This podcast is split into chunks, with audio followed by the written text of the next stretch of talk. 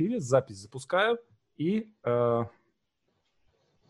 так, коллеги, я вас приветствую. Сегодня у нас на нашей творческой кухне Павел Подкосов, генеральный директор э, Альпина, издательства Альпина Nonfiction. На этот раз мне удалось правильно произнести название. Я прошу прощения за, Здравствуйте. за косячок. Э, давайте я предлагаю, на самом деле много, много о чем хотелось поговорить. Мы э, давно собирались с вами сделать этот стрим. Э, и давайте, мне кажется, логично начать с того, что сейчас происходит. Э, понятно, что из-за закрытия книжных магазинов э, издательства оказались одними из тех, кто попал под такой серьезный удар – что у вас происходит? Насколько для вас это серьезная ситуация? Насколько удается диверсифицироваться за счет там, электронных книг? Какие планы? Как, что государство говорит по этому поводу? Ну, э, ситуация на самом деле близка к катастрофической в книжной отрасли, э, потому что, как мы все знаем, понимаем, э, все книжные магазины закрыты. Э, вот, то есть у нас вообще отсутствует продажа книг в книжной рознице. А, насколько, можно вот уточнить, насколько, если да, это вот... закрытая информация, насколько э, вы были зависимы от книжной розницы? Сколько, условно говоря, процентов шло туда? Ну, смотрите, вообще через э, все офлайн магазины так скажем, да, э, у нас продавалось э, на сей момент, ну вот как бы до кризиса, если взять ситуацию, э, где-то примерно ну, 50-60 э, процентов. Больше половины. Да, mm-hmm. половина или чуть больше, да. Вот. А, конечно, мы всегда работали и с интернет-магазином, это прежде всего Amazon, Wildberries для нас, наш собственный интернет-магазин Alpina Book. Вот. И они продолжают работать, и они сейчас растут. Но они, конечно, не компенсируют вот это вот отсутствие продаж э, розничной полностью, да. Вот. А, кроме того, ну, то есть, как бы, вот, если вкратце ситуация, книжная розница закрыта. Да. А, продажи у нас, ну, там, я думаю, что по итогам а, апреля и мая, а, скорее всего, будет падение продаж где-то вот, ну, минимум на 50%, может быть, и больше на 60%. А, есть какие-то продажи через, например, независимые магазины, которым мы поставляем книги, а, они занимаются просто развозом. Ну, вот я, например, знаю, что в моем любимом Холландстере а, все сотрудники магазина, абсолютно все, да, от продавцов до руководителей, занимаются развозом книг по, ну, вот, как бы, курьерской доставке, да, по сути. Uh-huh. Это единственный способ для независимых магазинов хоть как-то выжить хоть какие-то деньги там на заработную плату. Вот. А с некоторыми а, сетями нам просто приходится а, прекратить общение. Ну, я надеюсь, что это временная ситуация, потому что крупные федеральные сети и многие региональные сети просто отказываются платить даже за уже проданные книги несколько месяцев назад. Ну, понятно, почему, теряем, да. Теряем Потому что они, они тоже, им надо своих сотрудников э, каким-то образом кормить, и э, они же тоже ничего не, не получают. Но на самом деле, мне кажется, ну, что ну, да. Здесь дело даже не в том, что э, останавливаются продажи на, там, скажем, сколько сейчас, три недели, да, и похоже, что месяц еще точно нас ждет, а может быть и больше. больше. Да. да. Вот. И э, что самое скверное, что за это время, ну, во-первых, какая-то часть магазинов просто разорится и закроется, да, да то есть э, там, допустим, маленькие какие-нибудь там ламповые магазинчики, ну, у которых там подкожного жирка вообще нет, сети, может быть, еще как-то продержатся. Вот. Э, и это тоже, соответственно, там сильное будет падение. Ну, вот. Есть даже какие-то прогнозы, что вполне вероятно, что 50% э, издательств и книжных магазинов просто не переживут кризис. Ну да. Херовенько. Вот, и потом еще мы э, не понимаем, даже если карантин закончится, предположим, да, условно, там, я не знаю, 15 мая, предположительно, карантин заканчивается. А далеко не все люди вернутся в эти книжные да. магазины. Это вот. так. Поведение, поведение меняется, возникают какие-то новые привычки, да, и с другой стороны, плюс э, будет еще отложенный какой-то эффект вот этого всего, да, то есть у людей Снижается заканчиваются доходы, деньги, и, в общем, да, так. Ну, когда у человека будет выбор, действительно, в мае, там, да, а, купить ему там две-три новые книги или купить продуктов, я думаю, что все понимают, что он выберет. Угу. Вот. Насколько для вас это, ну, вы как, держитесь? Ну, мы держимся, да. У нас э, как-то была все-таки какая-то некая подушка безопасности. У нас не было кредитов, не было каких-то долгов больших. Uh-huh. А, в общем, мы как-то подошли к кризису, э, не прогнозируя его ни в коем случае, но подошли к нему, в общем, вооруженным. Uh-huh. А, поэтому какое-то количество месяцев мы продержимся. Вот. Ну, плюс мы сейчас просто выходим а, на какие-то новые формы, да, вот, э, например, сегодня мы сделали релиз э, книги «Русская культура заговора» на Литрейсе, то есть электронной книги, до появления бумажной книги. Бумажная книга придет с типографией в конце месяца, а вот сегодня уже можно будет купить эту книгу на Литрейсе, там, через пару дней, наверное, в букмейте и так далее. Это интересно, меняет, тоже меняется модель запуска книги. То есть раньше всегда сначала запускалась бумажная, а потом где-то месяца через два запускалась электронная. Ну, у нас этот разрыв был всегда поменьше. Обычно э, мы старались, чтобы в день в день это происходило, как да, и бумажные, и электронные появлялись на рынке.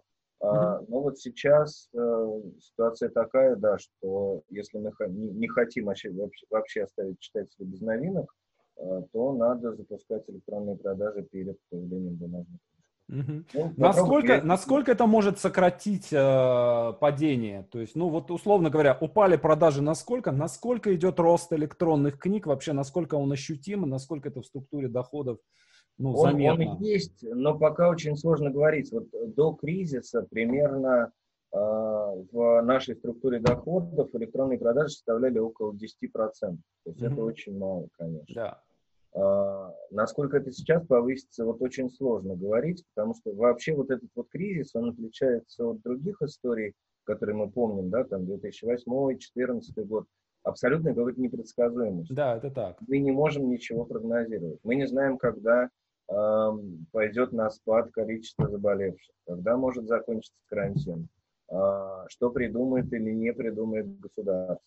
Да? То есть, как бы, если в тех кризисах мы все-таки ясно понимали, э, чего нам ждать, видели хвост этого кризиса, да, да понимали, когда он закончится, что мы потеряли и так далее. Э, то здесь, ну, как вот абсолютная ситуация, вот, вот ты стоишь в поле и не знаешь, что произойдет дальше. Ну да, Через месяц, может быть, будет отскок и достаточно быстрый, а может быть, наоборот, будет полный Армагеддон, и ну, да, да. мы будем То использовать возможно, книги для что... отопления. Да. Ну, это вообще, да, кстати, тоже бумажные книжки этим хороши, что их можно использовать по-разному. Ну да. А что происходит с типографиями? Потому что все-таки, э, ну, э, вот в одну сторону э, книжные магазины, они начинают задерживать платежи, но и в обратную сторону происходит, да, то есть издательство, у которого есть отношения с типографией какие-то, да, допустим, а, вот я видел новость про Эксмо, что Эксмо а, задержала в одностороннем порядке, там, остановила все платежи типографии, вот. Ну, там тоже люди, там тоже, э, собственно, э, да, какие-то коллективы, которые э, тоже там хотят, тоже есть какие-то производственные цепочки, вот. Что что с типографиями происходит? Ну, вот сейчас типографии работают. Был какой-то период mm-hmm. там, на, на прошлой неделе, за прошлой, когда многие из них остановились, mm-hmm. а, просто не понимая, да, что, что, что им делать. Вот. Но сейчас э, типографии работают, э, мы э, даем им какое-то количество книг, мы платим по счетам. А, вот здесь, кстати, проблема, я хотел бы сказать, что, э, конечно, мы все понимаем, да, почему не платят розница, почему там ЭКСМО отказывается от платежей типографии, но с другой стороны, вот такое вот нарушение обязательств, оно э, ведет просто эффект домино за собой, да, потому да. что э, кто-то один не заплатил в цепочке, вся цепочка посыпалась, продают все. Я не знаю, можно ли этого избежать, как это было, потому что сейчас это уже случилось, по сути. Вот, я не знаю, мы, например, как-то временно прекратили в некоторые магазины которыми мы не понимаем, да, как, бы, как они себя будут вести, просто прекратили отгрузки новинок. Вот. Ну и, собственно, количество новинок, конечно, очень снизилось, потому что, опять mm-hmm. же, а, для нас, например, я думаю, что для многих издательств главная цель – это сохранить людей. Uh-huh. А, то есть а, мы должны иметь деньги на зарплату. А любая новинка – это, конечно, расходы на печать, да, э, на логистику, даже если книжка готова. Поэтому э, многие издательства просто новинки какие-то будут задерживать. И новинки, которые планировались там, в марте, в апреле, в мае, они будут выходить летом или осенью.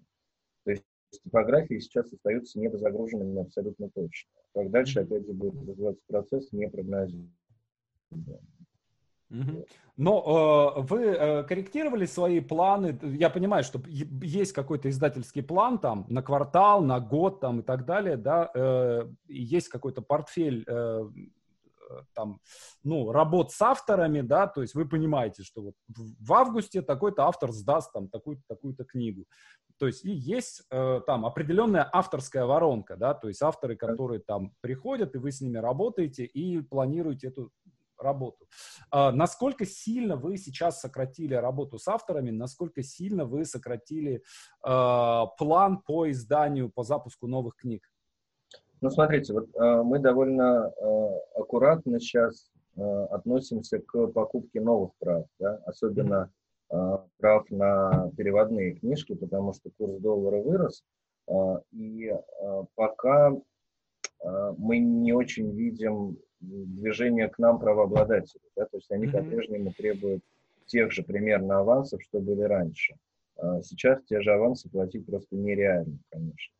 Вот, поэтому э, мы покупаем новые книги э, меньше, переводные западные, я имею в виду, э, и очень точечно, да, то есть мы смотрим, насколько данная книга там актуальна в сегодняшней ситуации, насколько э, эту тему будут сейчас покупать, читать, обсуждать, пытаемся понять там потенциал продаж, а, стоимость работы над книгой, да, то есть если книга какая-то а, подарочная, дорогая, с кучей иллюстраций, которые там надо отдельно права покупать, все это печатать в полном цвете на дорогой бумаге, мы такие проекты придерживаем, конечно, это просто сейчас действительно не актуально. Mm-hmm. Вот. А с русскими авторами ситуация, кстати, другая, потому что все-таки нам, конечно, надо замещать а, какие-то провалы да, в издательском плане. Поэтому мы, например, сейчас русских авторов ждем даже больше, чем раньше. Но там, по сути, меньше расхода, да, то есть не надо э, да. платить аванс, либо аванс минимальный, не надо оплачивать перевод, да, то есть вы просто роялти платите да. и как бы... Ну, авансы мы тоже платим, они, ну, сейчас будем договариваться, конечно, они никогда не были особенно какими-то большими, да. А сколько средний аванс, если не секрет? Э, мы платим 50 тысяч просто при заключении контракта еще до получения текста. Mm-hmm. Ну, то есть это как бы некий такой, ну, в чем-то символический, да, да, сумма, для mm-hmm. кого-то она, в общем, не очень символическая, но, тем не менее, это подтверждает наши обязательства по отношению к автору, что мы готовы взяться за работу над книгой, а, сделать и так далее. То есть это некая уверенность, которая да, у автора есть, что им занялись. Mm-hmm. А, сейчас по попробую сформулировать так, такой в, в общем плане вопрос. А, вот кризис это всегда а, время для не только для падения, да, но и время для какого-то поиска новых каких-то бизнес-моделей, для поиска, э, это возможность для реструктуризации, да, в некоторых случаях кризис становится э, там поводом для того, чтобы там уволить сотрудников, скажем, которые перестали устраивать, да, э, в некоторых случаях это какой-то запуск каких-то новых направлений. И мы видим на самом деле не так мало новых бизнесов запускается во время кризиса и, в общем-то, выживают и существуют. Некоторые бизнесы, уже существующие, переходят на какой-то новый уровень. А, я понимаю, что вы сейчас э, существуете в такой в парадигме некого выживания, но вот такую умозрительную задачу предлагаю. А, есть ли какой-то способ, есть ли какая-то стратегия, есть ли какая-то возможность сегодня для издательства в России э, не упасть и не умереть, да, а наоборот вырасти? И если да, то какая это и в какую сторону здесь э, вообще надо смотреть? Ну, вырасти я, честно говоря, не думаю, что у кого-то есть такая ну, возможность. Может быть, э, э, захватить какие-то рынки, выйти на какие-то направления, которые ранее были закрыты, и а, чтобы рост не, не сейчас пришел, да, а через год, через два, через три. Потому что, ну, книжная отрасль, она все-таки очень медленная по сравнению да. с IT, скажем, да, э, с мобильными какими-то делами, да, где там за две недели передел просто может произойти. Здесь просто ну, такой шаг где-то года в два. Ну, вот. если учесть, что, собственно, сама книга делает все да, это. Да, да, совершенно верно. Все да. это... Э, да, да. Ну, я не знаю, мне кажется, что сейчас, э, в принципе, все издатели смотрят э, на рынок электронных книг, да, наверняка он будет, ну, ясно абсолютно, что он будет расти. Э, он и так э, примерно там где-то на, ну, последние пару лет, наверное, на 30%, на 40 рос в год. Mm-hmm. Кстати, в отличие от западного рынка, где а, тенденция просто остановилась и там наблюдается некая стабилизация. Хотя, опять же, сейчас кризис наверняка эту тенденцию переломит и снова начнет расти э, электронные продажи. Ну и вот аудиокнижки, да, это Аудио. очень важная история, а, потому что мы видели практически взрывной рост до кризиса, а кризис сейчас еще все это, конечно, ускорит. Поэтому а, те издательства, у кого будет возможность или есть возможность, которые обладают собственными студиями, например, записи, да, а, хорошими голосами актерскими и так далее, а, кто сумеет быстро наладить массовое производство электрон о аудиокнижек, тот, конечно, выиграет. Потому что аудиокнижки сейчас есть у всех, но, да. опять же, они делаются долго, да, а, это почти такой же процесс, как у бумажной книжки. То есть, да, мы не тратим время на типографию, но мы тратим очень большое время на запись. А, вот. А, ну, вот это вот один, одна из точек роста, конечно, на сегодняшний день аудио. Да. Ну, на Литресе там, по-моему, э, я сейчас не помню точную цифру, Копьев называл как-то, э, там чуть ли не 10% э, аудиокниги и подкасты. То есть, ну, он там, а, а при том, что там, не знаю, год назад там был ноль. Да-да-да, аудиокнижки очень, очень выросли. Был какой-то момент, я помню, что даже э, наш президент как-то рекламировал э, аудиокниги несколько лет назад, да, но да. тогда был какой-то такой быстрый взрывной рост, э, но это были аудиокниги на носителях, да, на каких-то дисках. Да, да, да.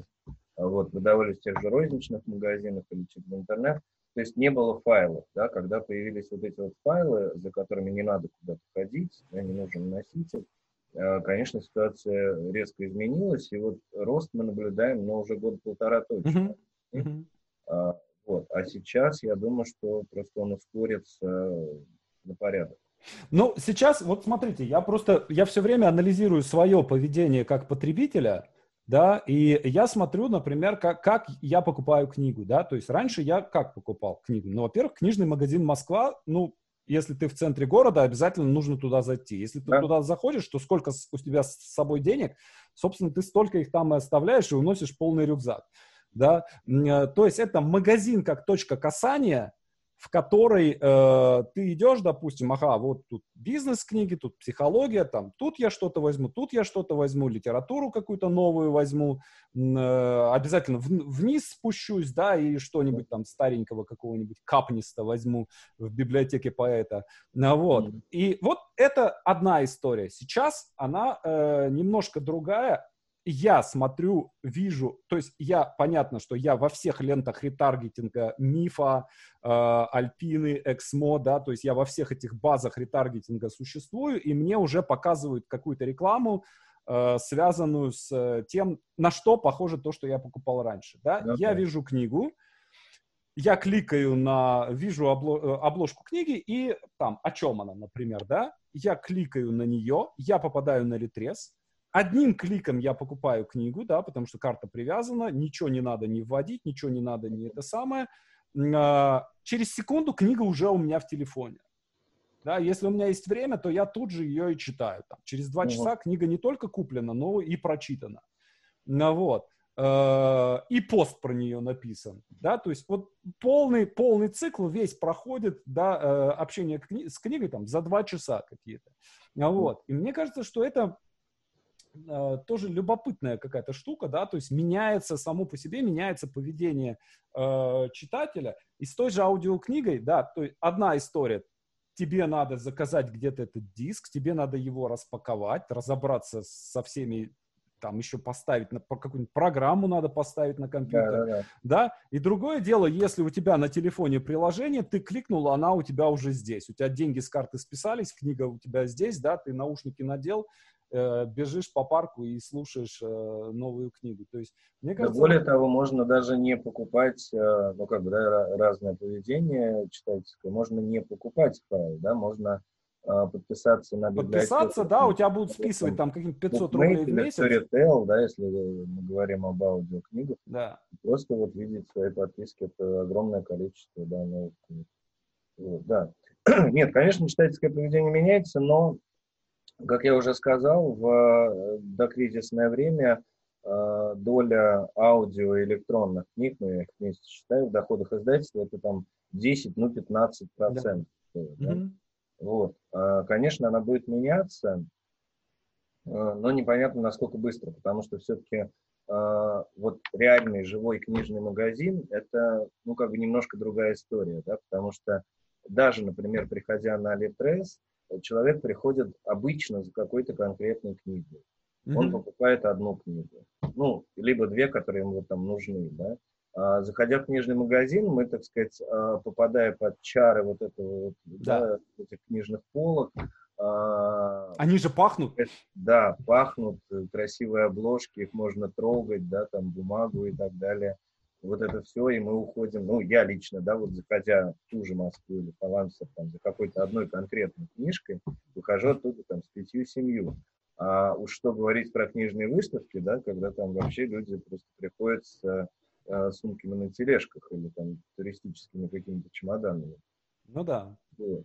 А, ну и потом, на самом деле, конечно, вот, вот для меня а, сложно будет перестроиться, если такая вот будет когда-то необходимость, перестроиться полностью на электронную книгу, будет крайне сложно, потому что, ну, э, я работаю с книгами, и для меня чтение там, книги на iPad — это работа, да, то есть я читаю файлы, которые еще не Э, ушли в типографию, там что-то проверяю, какое-то контрольное чтение и так далее.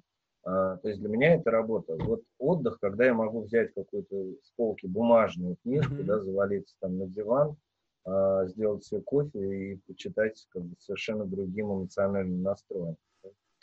Да. Вот. А, я думаю, что так для многих, потому что какая-то ну, практическая литература, да, она действительно там словари, понятно, что все давно ушли уже в интернет и в электронку, но какие-то, я не знаю, научно-популярные художественные книги. Мне, например, хочется читать все-таки в Mm-hmm. Вот. И я думаю, что многим, потому что, ну, вот мы видим, да, что 90, 85-90% читателей э, нужны бумажные книжки. Ну, это так. После, да. после э, того, как э, закончится карантин, мы увидим довольно поредевшее поле книжных магазинов, да, вот здесь я думаю, что имело бы смысл государству задуматься, может быть, о создании каких-то э, субсидируемых сетей независимых, да, э, которые не связаны с, с каким-то одним издательством, с какой-то одной структурой крупной. Вот, это могло бы выручить рынок. Но mm-hmm. хотя, я не знаю, в принципе, конечно, надо думать э, не о том, что будет что после кризиса, а как выжить сейчас. И вот вначале был от вас вопрос, на который что-то про, про то, да, да, да. заговорились. Э, что делает государство? Ну, практически ничего, да, книжная отрасль не попала. А что оно, давайте так, что оно делает и что, по-вашему, оно должно делать, что оно может делать? Я понимаю, что для государства сейчас Э, там книжная область, наверное, не находится в приоритете, да, то есть в ситуации, когда, допустим, закроются все рестораны, да, в ситуации, когда стоят заводы, mm-hmm. в ситуации, когда там падение может быть там по оптимистичным прогнозам на 6%, по пессимистичным 10-12%, да, я понимаю, что о книгах они будут думать в самую последнюю очередь. Но вот интересно, во-первых, что делается в других странах в этом смысле? Может быть, вы там угу. слышали, видели. И что вообще здесь может быть? Ну, как, какого рода здесь помощь может быть?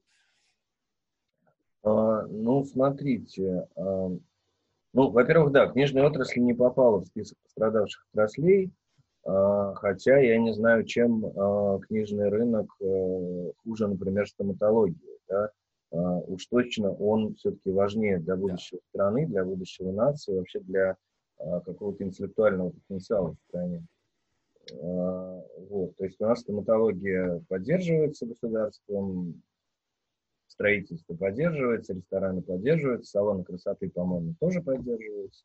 А вот, ну, э, там э, смешная история. Э, в список на поддержку попало интернет-казино.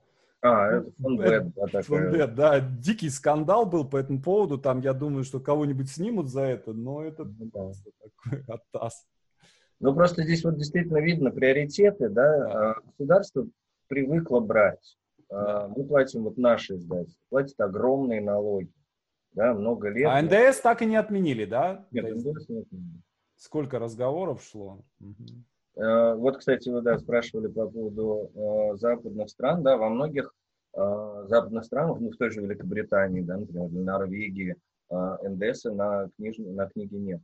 То есть они думают действительно о том, э, что люди будут читать, э, будут ли люди вообще думать, да, и вот не пропадет ли навык чтения, вот этот вот ну, то есть просто наше государство книжной отрасли, книги вообще, в принципе, не считает чем-то важным. Я понимаю. Uh-huh.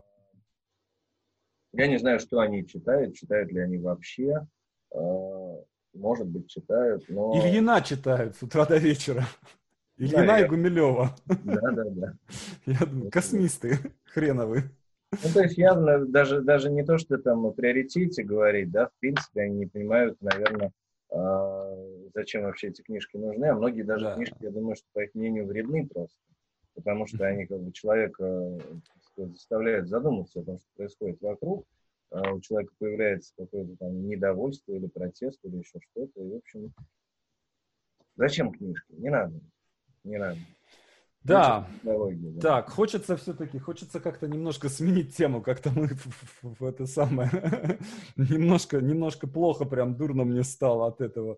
А, так, слушайте, а вот как, э, как вам кажется, насколько, м- а, вот есть такая штука, да, э, в Америке, например, там одно время, ну, практически как-то там народ не, не читал, э, потом Э, там 70-е, 80-е годы э, начали издавать вот эти книжки в тонких обложках и начали их продавать, вернее, их раньше начали издавать, да, но их начали продавать э, не только в книжных магазинах, а на заправках, в каких-то, ну, то есть вот сеть продаж э, очень сильно расширилась, да, и за счет этого очень сильно вы, выстрелили, э, условно, коммерческие писатели, типа Стивена Кинга, Гришема, э, там, и, и же с ними, там, Э, дамские романы, да, mm-hmm. и они э, именно из-за того, что они очень сильно выстрелили, там началась очень такая жесткая конкуренция и очень сильно выросло качество, да, то есть, э, условно говоря, если э, там литература ужасов в 70-е годы, да, то это там какой-нибудь такой адский трэш, да, да, да, да, 20 лет спустя это Стивен Кинг, это прекрасная литература, на мой взгляд, там вполне достойная Нобелевской премии, как минимум,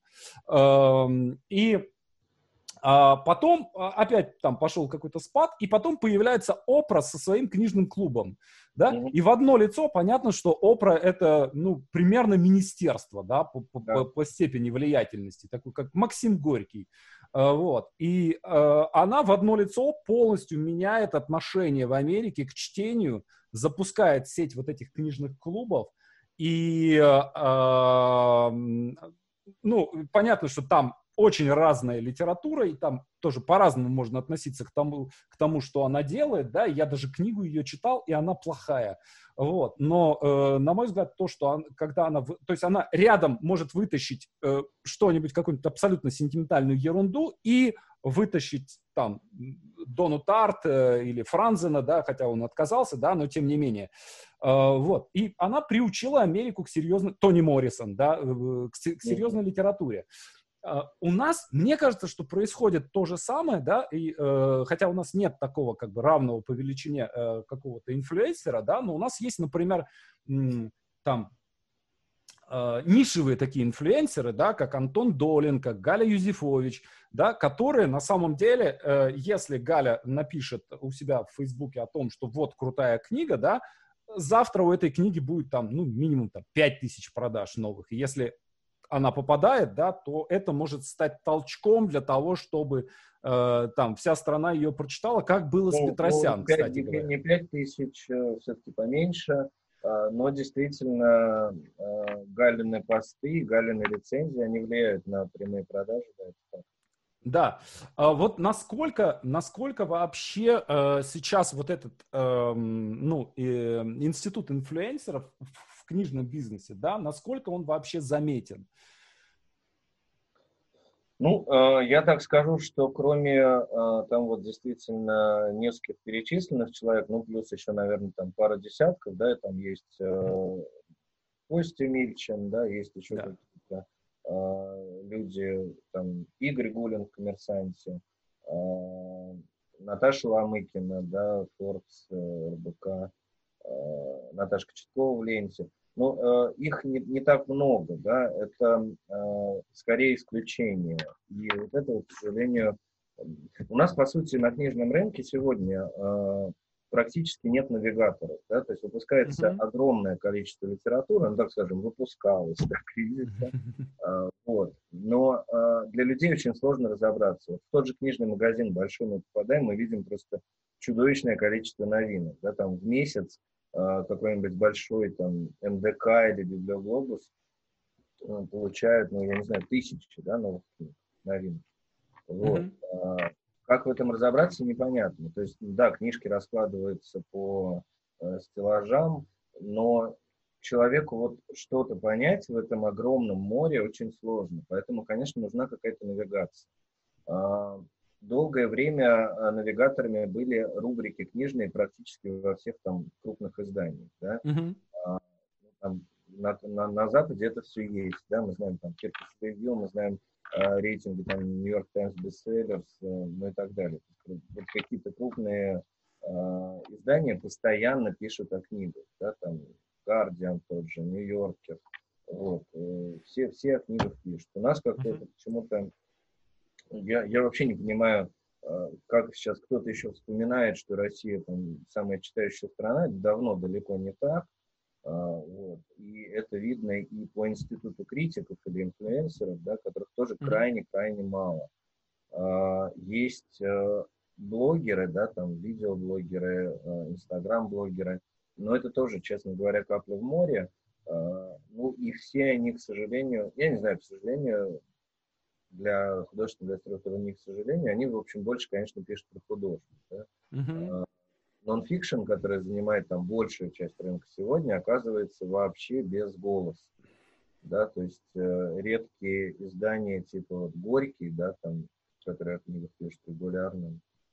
Но опять же, там довольно мало людей, это как бы те, кто действительно постоянно читает, да, это такая аудитория, она, в принципе, лояльна к книгам, всегда была и всегда будет.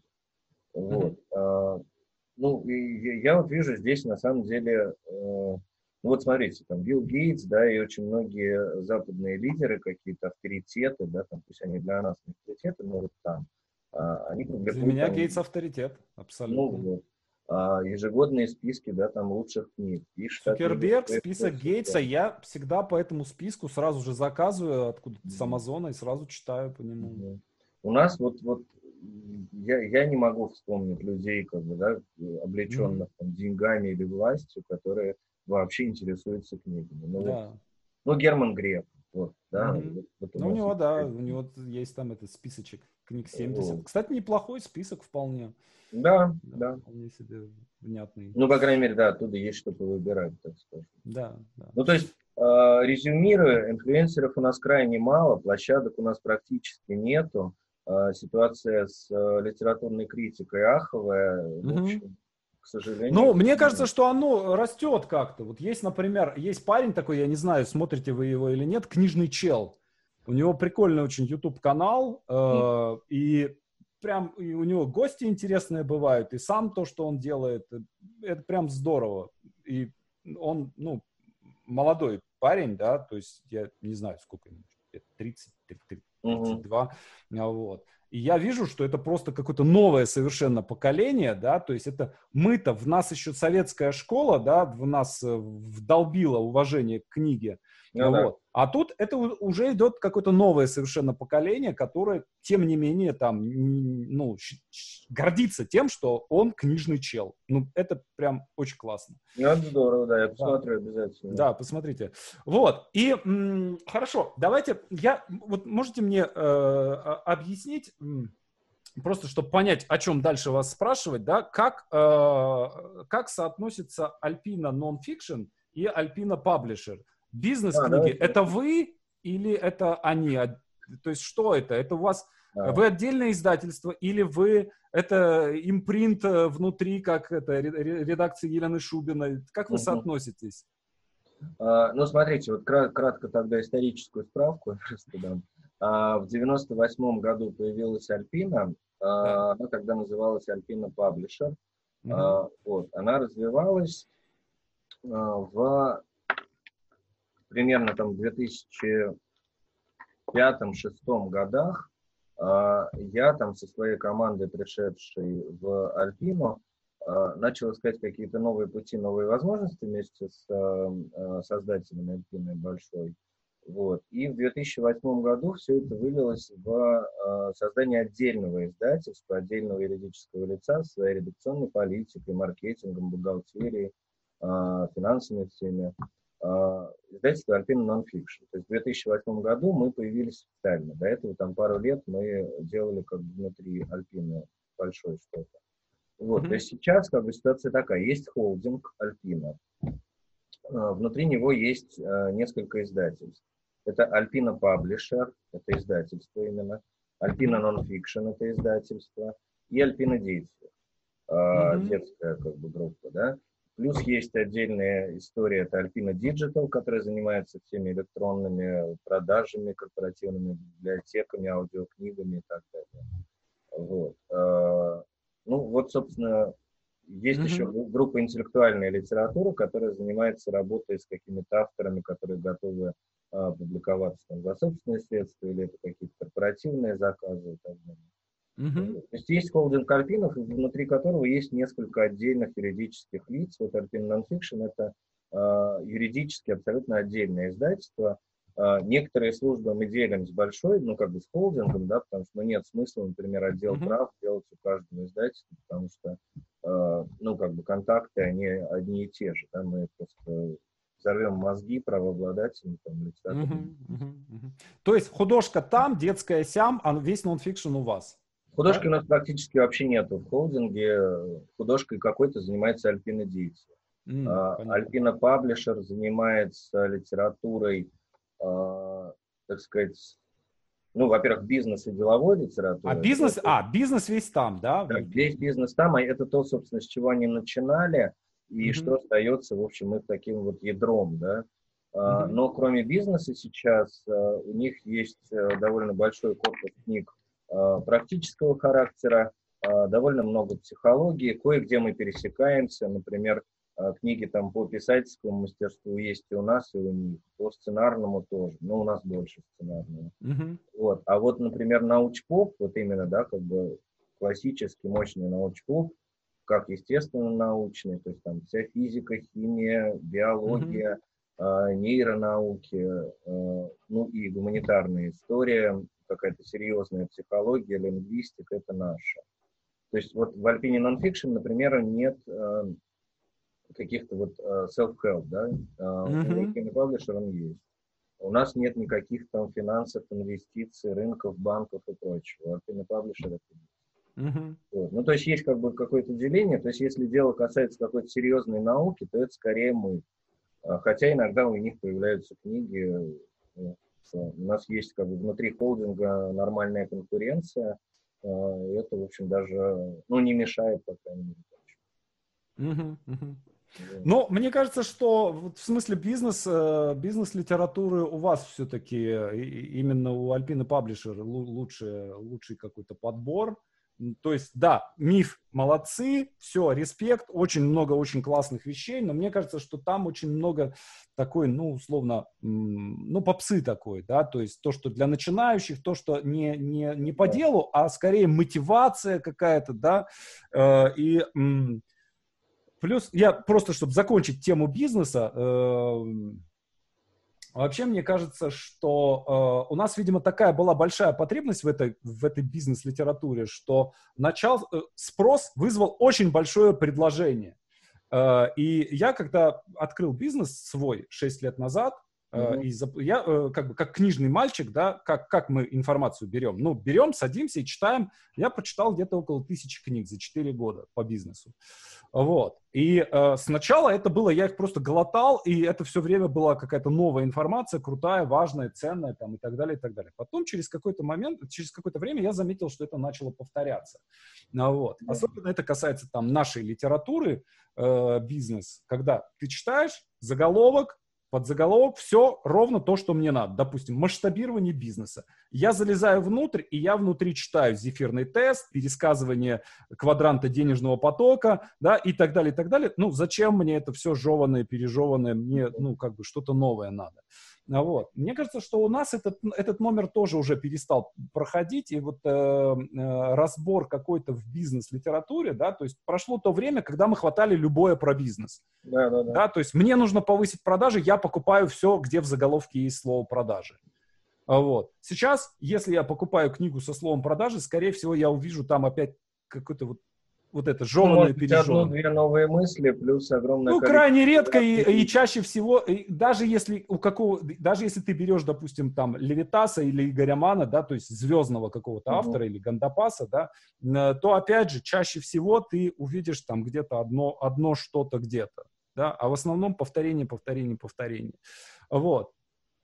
Как найти новое? Как найти нового автора? Как найти ценного? Вот последнее, вот из, из литературы, сейчас я, извините, я понимаю, что это немножко не ваша компетенция. Не-не, ну я вот. вижу, что у коллег происходит, да? Да, да, да, да, да. Вот последняя книга, которая действительно мне показалась крутой и ценной из литературы по бизнесу, давайте две назову, да, это Коллинса э, «Великие по, соб, по собственному вы, «Великие по собственному выбору» угу. и Галдрата «Цель 2». Вот. А, а и это было уже довольно давно. Да? Вот что есть, э, может быть, вы что-то замечали, да, что-то, что прям вот реально надо почитать, какая-то, какое-то имя или какая-то книга э, из того, что нельзя пропустить? Вы знаете, я вот, честно говоря, э, для себя какое-то время назад понял, что действительно в бизнес-литературе очень много воды, и как бы основные да какие-то идеи уже озвучены, бестселлеры уже изданы и написаны. Вот. Поэтому мне кажется, что э, бизнес-литература для бизнес-литературы сегодня правильный путь – это личный опыт. Mm-hmm. Вот э, у Альпина Паблишер выходила э, очень любопытная книга «О вкус вилл». Да? Mm-hmm. Вот там действительно личный опыт, рассказано все честно, как-то откровенно очень. И мне кажется, вот это вот истории людей, которые действительно что-то делают, да, и у, которым, у которых получается, вот это интересно. То есть э, там минимум теории, да, и максимум mm-hmm. действительно каких-то реальных дел. И вот это вот, мне кажется, такой правильный путь для бизнес-литературы сегодня. Да, хорошо, спасибо. Я посмотрю обязательно.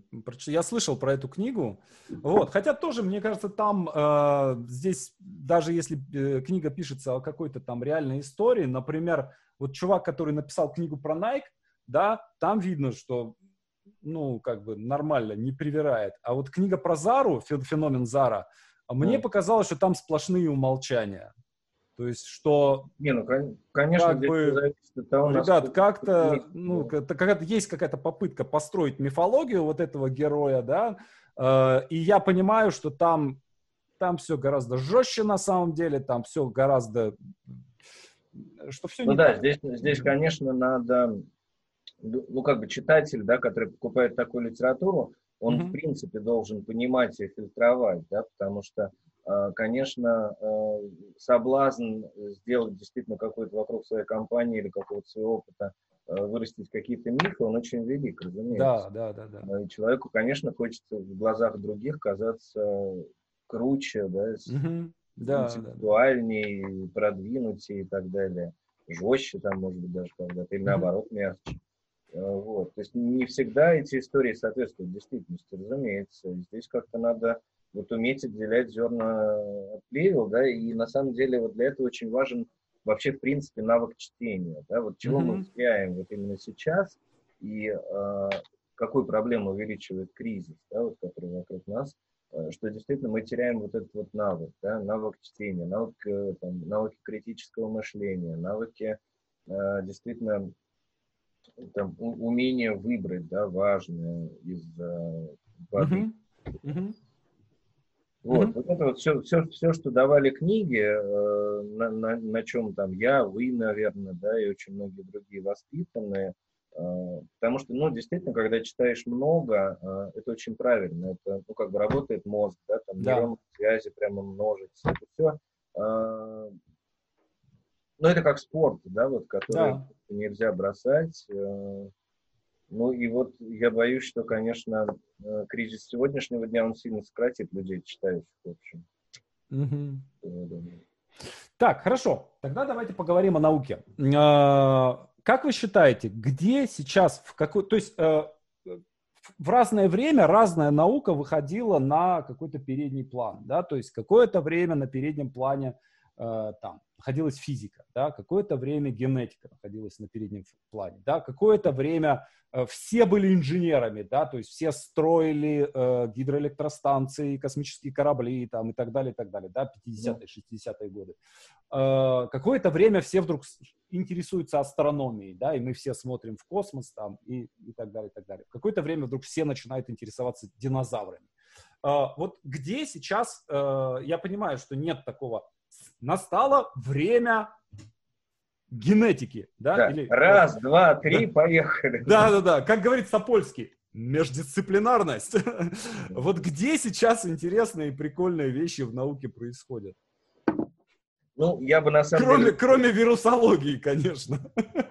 Э, я бы, конечно, повторил за Сапольским э, про междисциплинарность, потому что это действительно важно. Сейчас э, ну, действительно, какие-то серьезные, заслуживающие внимания труды, они находятся на стыке очень многих дисциплин сразу. Вот. Но если выбирать э, какие-то э, тенденции, то мне кажется, вот все, что касается нейро, да, нейронауки, это вот то, что растет, потому что э, действительно людям важно знать, э, почему мы себя ведем так или иначе, да, есть ли какие-то там пределы в там, запоминании, понимании, э, вообще, что может мозг, что не может, да, вот это все. Mm-hmm. А, как это все происходит, да, за что, какие там области мозга ответственны. А, можно ли на это как-то воздействовать, да, то есть э, может ли человек стать умнее, выше, сильнее. И здесь как бы все это пересекается с генетикой, конечно, потому что э, это тоже, ну, как бы тема наследственности, и э, работа с наследственностью, да, как это изменение генетических каких-то штук, э, там, не знаю, тот же CRISPR-Cas, да, там, насколько мы можем меняться, да, вообще, что, что, что мы есть, да, что такое человек, э, нечто это застывшее или действительно такой материал для э, скульптора со скальпелем, да, условно, mm-hmm, mm-hmm. и так далее. То есть э, сейчас, на мой взгляд, те, те, те вот как бы области науки, которые еще несколько лет назад буквально были на первом плане, это вот астрономия э, с астрофизикой, э, это математика, э, они, ну, физика, конечно, э, они сейчас, они по-прежнему, конечно, интересны, да, здесь вот действительно нельзя, вы правильно сказали, что это не, не, не происходит вот так, а сейчас генетика, да, поэтому. Mm-hmm. Вот, потому что разные люди интересуются разными областями, да, работают с разными областями, у людей разное образование, да, а, но тем не менее вот интерес к биологии, к микробиологии, нейронаукам сейчас, мне кажется, это номер один работая с разными авторами, которые э, с западными авторами и, например, с э, русскими авторами. Насколько тоже здесь разные версии я слышал, да, кто-то говорит, что мы вообще круче всех, все курят там рядом с нами, а кто-то говорит, что, ребят, ну, разгром науки, все, все, что мы делаем сегодня, это детский сад, Америка нас огнал, обогнала э, раз и навсегда, да, все, кто у нас, э, все, что у нас имело какой-то смысл, э, на корню все уже студентами э, выкупают и, и все, сажают там на, на зарплату в какие-нибудь 100 тысяч долларов в год, и все, человек сидит там где-нибудь в Америке, да, и на английском языке пишет какие-нибудь исследования. Э, насколько вообще э, сегодня наши нон-фикшн авторы – выдерживают конкуренцию с э, западными нон-фикшн авторами? А, мне кажется, что несмотря... Дробышевского, вот если Дробышевского поставить напротив Сапольски, кто кого заборет? Сапольский. Сапольский? Да. А, просто потому, что у этих западных авторов uh-huh. ну, здесь все-таки надо отделять, да, потому что и Сапольский, и Дробышевский – это популяризаторы науки. Да. Это просветители, а, это люди, которые переводят язык науки в слова, понятные многим. Угу. Вот, поэтому все-таки там научно-популярная литература и вообще весь сегмент там научно-популярный, который включает в себя лекции, видеолекции, статьи, книги и так далее, это немножко ну, как бы вот наука и научпоп – это разные вещи, это надо понимать. Mm-hmm. Да. Вот. Если мы говорим о научпопе, э, то на Западе ситуация просто гораздо лучше, потому что э, они давно начали.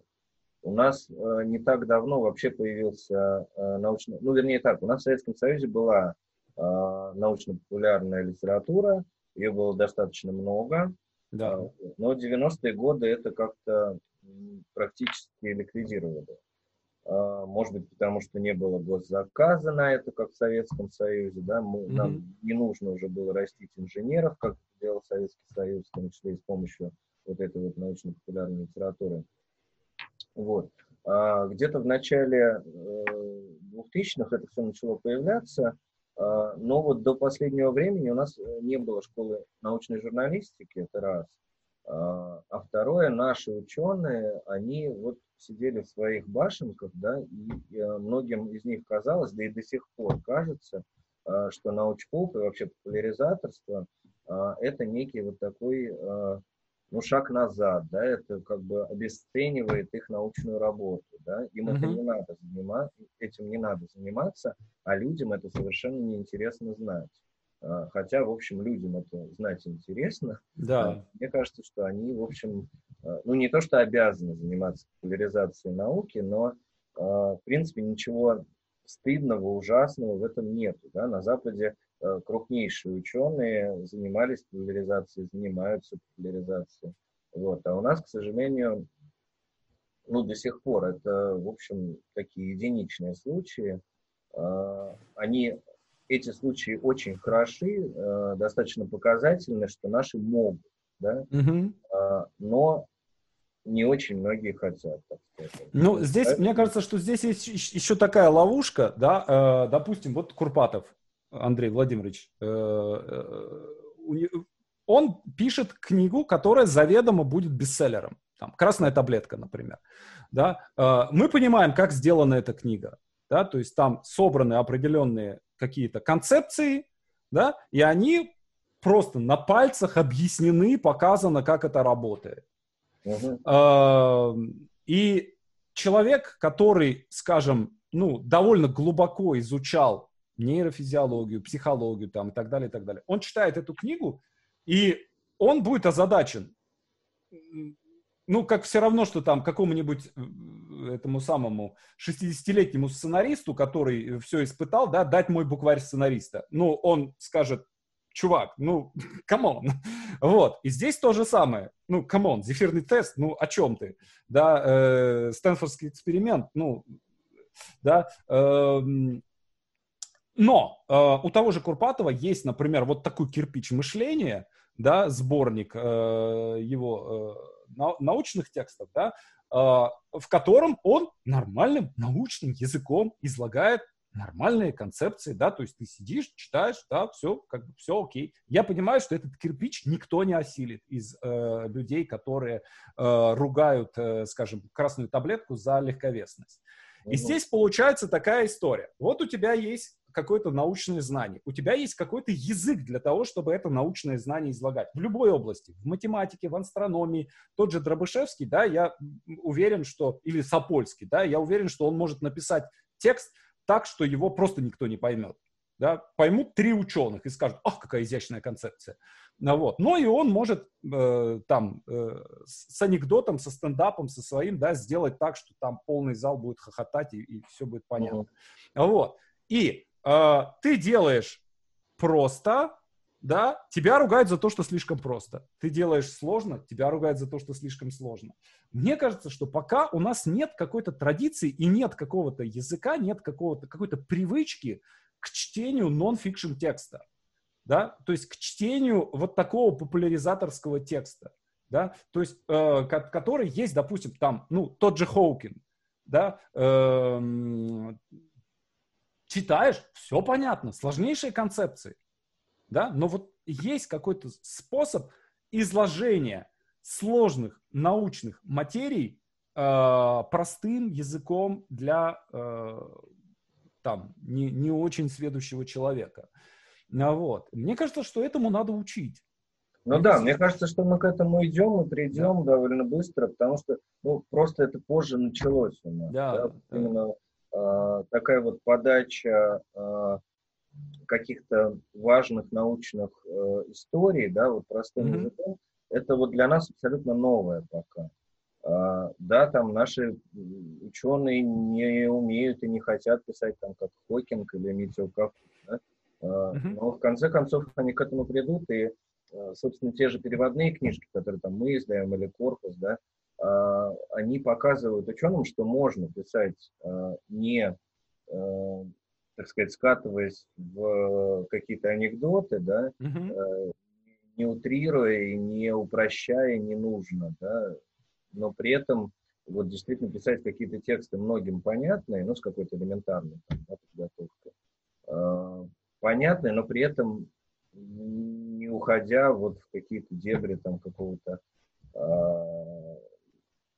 э, упрощения, да, через, через чур. Uh-huh, uh-huh, вот. uh-huh. Примеров достаточно много и западных, и российских. Я думаю, что просто как бы э, ну, это будет, это все будет, и мы видим, что, в общем, э, во многом это уже есть, да, вот тот же там Дробышевский, я не знаю, каких-то лучших своих проявлений, потому что у него есть довольно неаккуратные книги, об этом тоже надо помнить.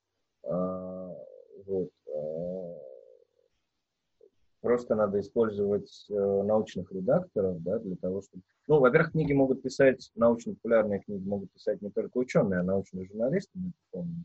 Mm-hmm. Вот, но в любом случае, как мне кажется, у книги должен быть научный редактор, который дока в этой теме, да, Mm-hmm. И он должен а, действительно проверить книгу очень внимательно на предмет каких-то а, несоответствий. Там. Ну, то есть книжка должна быть удовлетворительна с точки зрения науки. Во многом это дело и автора, и научного редактора. Uh-huh, вот. uh-huh. А то, что авторы есть, да, они есть. Их будет появляться больше и больше, я думаю. Uh-huh. Um, вот uh, книга а, ну, особенно книга на какую-то научную, э, научную тему, да, э, она, помимо э, всего прочего, является од, одним из, э, скажем так, из признаков, как бы это сформулировать, вертится слово канонизация, но оно здесь не совсем подходит, да, э, ну, какой-то фиксации научной мысли, да, то есть, например, написана научная статья э, в рецензируемом издании, да, Эм, вот она выходит где-то, она становится научным фактом, да, то есть может да. возникнуть дискуссия по поводу нее, да, и так далее, и так далее. А, какой-то хрен с бугра написал пост в Фейсбуке о том, что Земля плоская, да, это не является научным фактом, это, ну, как бы, это всерьез никто обсуждать не будет. Понятно, да? Когда выходит книга, это уже ближе к публикации в рецензированном издании, нежели к посту в Фейсбуке. Да, почему? Потому что доверие к книге выше. Да. А, но а, вот а, как движется наука в течение всей истории? Да, сначала возникает какой-то еретик, который выдвигает какую-нибудь концепцию. Например, вот, тот, да. да, вот дядька, который заставил в 19 веке акушеров мыть руки. Да? передовая идея, абсолютно. Э, сейчас она нам кажется элементарной. Ну, его затравили, то есть человек покончил с собой, да, все говорили, ну, ты идиот, да, то есть писали статьи о том, что он идиот, что он сумасшедший, его реально там посадили в сумасшедший дом, и он в конце концов покончил с собой и умер. И умер. Сейчас а, есть а, какое-то количество концепций, а, у меня в голове крутится слово торсионные поля. Э, я не знаю, что оно означает, но я знаю, что это дикий зашквар э, говорить о том, что торсионные поля существуют да. или там и так далее. Или там проводить какие-нибудь эксперименты о том, как растущие э, растения воздействуют своим биологическим полем на, на что-то еще да, э, или как шапочки от фольги, шапочки из фольги защищают нас от рака мозга и излучения от наших мобильных телефонов. Да, ну да? много таких идей. Это херня, мы смеемся над этим, мы понимаем, что, ну, ребят, come on, 20, 2020 год, о чем вы говорите? Э, вполне может быть, что, например, в 2056 году э, ученые будут говорить, можете себе представить, эти безумцы в 2020 году X лучами лечили э, больное горло да, как это делали в начале 20 века, да, рентгеновскими лучами лечили больное горло, потом все они умирали от, от рака горла, все эти пациенты. А, соответственно, они ходили, вы представляете, они ходили без шапочек э, из фольги и э, пользовались мобильными телефонами. Э, посмотрите, какая у них там смертность от рака. Э, или, или еще что-то. И они не, там, не использовали торсионные поля, неизвестно для чего. Mm-hmm. Э, да, вот как э, здесь как, э, как бы, вот, э, как работает экспертиза здесь, да? Я уверен, что она у вас есть, да, и я понимаю, что вот в этом смысле нравы в издательствах смягчаются и меняются, да, скажем, тоже Эксмо, э, которое там то запускает серию «Сталинист», да, еще какие-то там странные, странные вещи, да, э, или сейчас у них появилась вдруг какая-то книга, об, э, книга какого-то антипрививочника, да, и это сразу же стало, как бы, сразу поднялся шум, и мгновенно в ручном режиме, да, это все как бы прекратилось, да, то есть остановили ага. публикацию этой книги. Я хочу сказать, что книга от, отозвана из продажи, которую да. вы сказали, антипрививочника, я не помню тоже автора, а, это из ЖЖ какой-то чувак, а, но она, к сожалению, продается в электронном виде. Да? Да. Я, я уточню, я, я укопил, да? уточню, потому что мы с ним по этому поводу говорили, и он мне говорил, что э, мы устанавливаем, то есть говорит, что это, ну, это ненормально, когда генеральный директор вынужден там останавливать книгу, да, э, мы сейчас это все там прорабатываем, чтобы это внутри редакции на, в автоматическом режиме как-то все это решалось. Вот бумажной книги нету действительно в продаже. Я посмотрю, я посмотрю, уточню это обязательно. И это вот действительно, кстати, вот уж про антипрививочность мы заговорили, а, я не обсуждаю ни в коем случае там политику другого издательства, да, это не мое дело, вот, но по поводу этой конкретной книжки, это, конечно, а, очень плохо, потому что а, в отличие от истории там про плоскую землю, рептилоидов или еще кого-то, таких вот достаточно бессмысленных, но э, не опасных, да, так скажем. Да. Э, книга антипрививочная, она просто правда опасна. И особенно вот в сегодняшней ситуации, да, мы понимаем, что э, вот эти вот там, инфекции, вирусы, да, это, это страшное дело на самом да. деле. И то, что люди призывают отказаться от вакцинации, ну, это просто, ну, я не знаю, преступление перед всем остальным человечеством. Я согласен с этим, да. Да. Вот. Но вот здесь, опять же, да, э, там я, я, конечно, ну, я стопроцентно уверен, что Земля круглая, я вокруг нее летал, и, в общем, там есть, есть некие признаки того, что она круглая, да. да, но вполне может быть, что есть какая-то концепция, э, которая сейчас считается совершенно неоспоримой, да, а через 10, через 20, через 30 лет она будет как бы Сейчас про нее говорят только какой-нибудь чокнутый бородатый профессор на шоу у, в Ютубе у Джо Рогана, да, и все ему пишут, ну почему он дает слово таким псевдоученым, да, а потом это будет, ну, общепринятой какой-то историей. Вот здесь как, как это все, как это... Ну, смотрите, да, да, действительно, вполне вероятно, что концепция сегодня, там, которая сегодня считается маргинальной, да, она через mm-hmm. какое-то время действительно станет э, общепризнанной.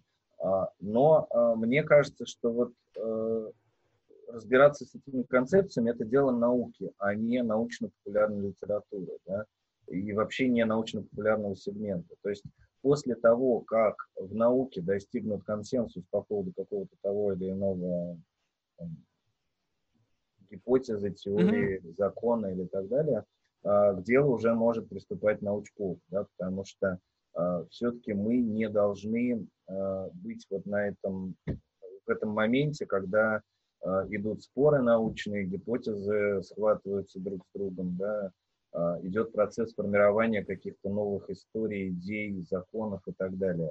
Mm-hmm. Дело научпопа объяснить уже существующие концепции, общепринятые, ну, как бы не общепринятые, а именно научно признанные, да, имеющие кон, э, консенсус в научном сообществе, объяснить простыми словами. Вот, собственно, вот эта задача научпопа, да, просвещение uh-huh, uh-huh. и популяризация э, научных идей, э, а не э, выбор той или иной стороны в каких-то научных спорах. Да. Э, мне довольно часто просто даже вот в Facebook в личку присылают какие-то э, тексты, где высказывается какая-то новая концепция или вот идея научная. Да? Mm-hmm. Я всегда отвечаю, что мы не готовы это печатать просто потому, что мы считаем, что это не совсем наше дело. Да? Mm-hmm. А, Превышение и, полномочий. Ну да, да. Ну то есть по сути да, мы не готовы брать на себя а, вот какие-то задачи, которые просто не, не подразумевают наши деятельность. Да, mm-hmm. это действительно другая история. Вот такие вот э, идеи или ваши концепции надо посылать там в Российскую Академию наук, mm-hmm. да, пусть действительно ученые обсуждают это все.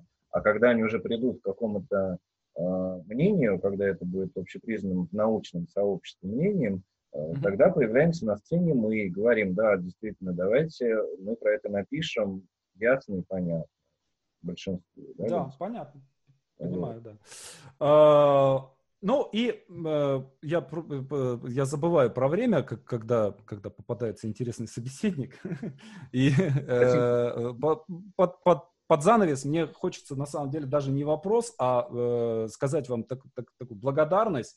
Э, мне очень нравится то, что вы делаете э, в направлении книг для писателей и сценаристов. Э, вы перевели, в общем, более или менее все, да, то есть, ну, э, часть Эксмо сделала, э, там, Сида Филда они перевели там, да, и вот вы, как бы, на двоих вы перевели, в общем, весь, э, весь компедиум текстов, который необходим для, э, для того, чтобы, собственно, стать сценаристом или стать писателем. То есть все ну, основные тексты, которые мы там э, лет 15 назад э, там где-то находили на каких-то западных сайтах, сами там со словарем там сидели, это все переводили, вы все перевели, это, по-моему, это прям очень круто. Mm-hmm. Вот, и всегда с большим удовольствием я подхожу к вашему стеллажу в книжном магазине «Москва», к столу, вернее, где лежат, лежат все эти книги, это всегда очень красиво и очень здорово. Вот, и мне э, отдельно, очень отдельное спасибо за то, что, э, как вы работаете с э, нашими авторами, потому что э, книга Саши Талала «Миф и жизнь в кино», на мой взгляд, это важ... А, ну, книга десятилетия, да, то есть вот да, в, нашей, в нашей нише это а, совершенно точно, это книга десятилетия, один из важнейших текстов, mm-hmm. который очень много как бы не просто объясняет, да, создает какие-то, ну, какое-то представление о том, как все это работает. Конечно, книга Тани Салахиевой «Талал», Э, и э, которая тоже, ну, на мой взгляд, там не, не хочется э, другие имена называть, да, ну, значительно выше, чем все, что делалось в этом смысле там и на Западе тоже. То есть, ну, да, да, да. Книга Индека, она совершенно несравнима, но намного глубже и намного интереснее сделана. И, конечно, я жду, я не знаю, это секрет или нет, то, что э, кни... она написала уже, сдала вторую книгу, и я так понимаю, что тоже, надеюсь, она... Да, мы получили готовую рукопись на этой неделе, и да. прямо все приступаем к литературной редактуре. Вот, и, в принципе, я думаю, что в этом году, конечно, уже выйдет книжка. Да, эта книга, это книга о выгорании э, в среде творческих людей. Я там поучаствовал в качестве, в качестве одного из героев. Эм, и э, я жду книгу Олега Сироткина, не знаю, на какой, на какой она стадии, как там у вас все, чего, чего там, куда, куда там закончилась, не закончилась, но, по крайней мере, я знаю, что он писал и писал ее для вас. Uh, и uh, есть ли еще что-то? Может быть, я, я не со всеми авторами знаком, может быть, есть кто-то? Так, э, пытаюсь вспомнить. Э, у нас есть, по-моему, пара авторов, от которых мы ждем рукописи, пока еще не получили российские. А, но у нас точно в этом, прямо вот уже довольно скоро, выходит книжка Уэйланд uh, «Создание арки персонажа». Uh-huh. Это, в общем, уже для, ну, так скажем, не начальный уровень, да, uh-huh. достаточно продвинутый. Э, вот. Она выйдет, я думаю, что в течение месяца может быть, даже ближе. Uh-huh. Вот. И какое-то количество переводных текстов, я думаю, что там 3-5 именно уже современных э, специалистов э, по киносценариям выйдет в этом году. Uh-huh. То есть мы эту тему не забрасываем. Действительно, то, что мы э, в свое время перевели э, Маки, э, перевели Джона Труби, перевели Хейга, э, перевели «Путешествие писателя», это, в общем, наша история, да, мы как бы да, да. будем ее продолжать. Да, но это классика, это не, не тленная классика, да, то есть это то, что должно быть на, на полочке у каждого сценариста. Да. Как говорит Лиля Ким, на полочке слева. Обязательно должно вот. быть. А сейчас время действительно каких-то более современных авторов, да. которые уже э, уходят глубже, да, как-то рассказывают о каких-то не вообще, а о каких-то более узких историях внутри профессии, да. Mm-hmm. Вот. И мы, конечно, будем этим заниматься, и мы с удовольствием э, ждем русских авторов. Да. Ну, «Удары Маркс» неплохая книга. Я не знаю, будете вы ее издавать или нет. Mm. Прям очень неплохая. Э, вот из того, я много очень читаю. Там, когда приезжаешь в Лондон, в Waterstones, да, да и да, ты да. заходишь, и там просто стена книг по сценарному мастерству, да. Это на Пикадилли, да? Да, да, да, да, да, там да, сценарий, да, по-моему, четвертый, что ли, или пятый этаж там, там наверху. Да, да. И я просто все. Но потом я нашел, у них есть доставка. Вот. И сейчас они просто заказываешь и привозят. Сейчас, кстати, они работают, да, с доставкой? Да, доставка работает. Она сейчас медленнее, но нормально. нормально. Я все равно предпочитаю заказывать и читать в бумаге, да, то есть, да, ты можешь на Амазоне также купить там за 14 долларов, да, но какое-то, никакого кайфа. Сидишь, листаешь на компьютере, а так бумажная книга, совсем другая история. Хорошо, Павел, огромное спасибо. А, вот еще, еще одну вещь, да, хочу спросить, а нет ли у вас чего-нибудь такого в планах про подкасты хорошего, интересного? А, вы знаете, мы посмотрели, а, но на самом деле как-то мы довольно поздно как-то задумались про эту тему, mm-hmm. и просто начали, когда смотреть какие-то действительно стоящие вещи, оказалось, что они все уже куплены, причем довольно давно. Вот из последнего, последнего, что я читаю сейчас, это вот. Mm. Вот прям неплохая. Она, не, я не скажу, что она просто написана, она довольно сложно написана, да, то есть mm-hmm. это не, не прям совсем популяризи, такая популяризирующая история, но прям хорошая. Мы еще смотрим в эту сторону, что-то там э, переводит сейчас Альпина Паблишер, Mm-hmm. Что-то выйдет наверняка в Эксмо, что-то еще у кого-то. Но в сейчас общем, одна книга есть на русском языке, «Взрывной подкаст» называется. Мне показалось, что она не очень. Я не знаю, кто, кто это издал, но мне показалось, что так себе. Вот. В общем, да, это, конечно, тема, которую стоит серьезно проработать, потому да. что, ну, опять же, в нынешней ситуации... Это да, более... идет волна, волна идет подкастов. В Америке уже вторая волна, когда у них вышел сериал под названием «Сериал», э, подкастовый, да, там просто пик этого всего. Еще бы время найти на все это. Ну да, да, да, да, да, да. Ну, я, я во время пробежки слушаю. Mm. То есть я бегаю, когда я, у меня всегда в наушниках какой-нибудь Тарцин Ideas или там Джо Роган какой-нибудь. То есть я все время подкасты сейчас слушаю. Oh, да, да. Хорошо, Павел, огромное спасибо. Я очень рад, что мы с вами наконец э, развер... так не хочется сказать развиртуализировались, да, но так пообщались. Мне кажется. Это... Спасибо, Александр, да. да. Довольно интересно и полезно. Спасибо. Читайте книги, друзья мои, читайте книги, бумажные книги, поддерживайте издательство. Они работают для нас с вами. Пока. Счастливо.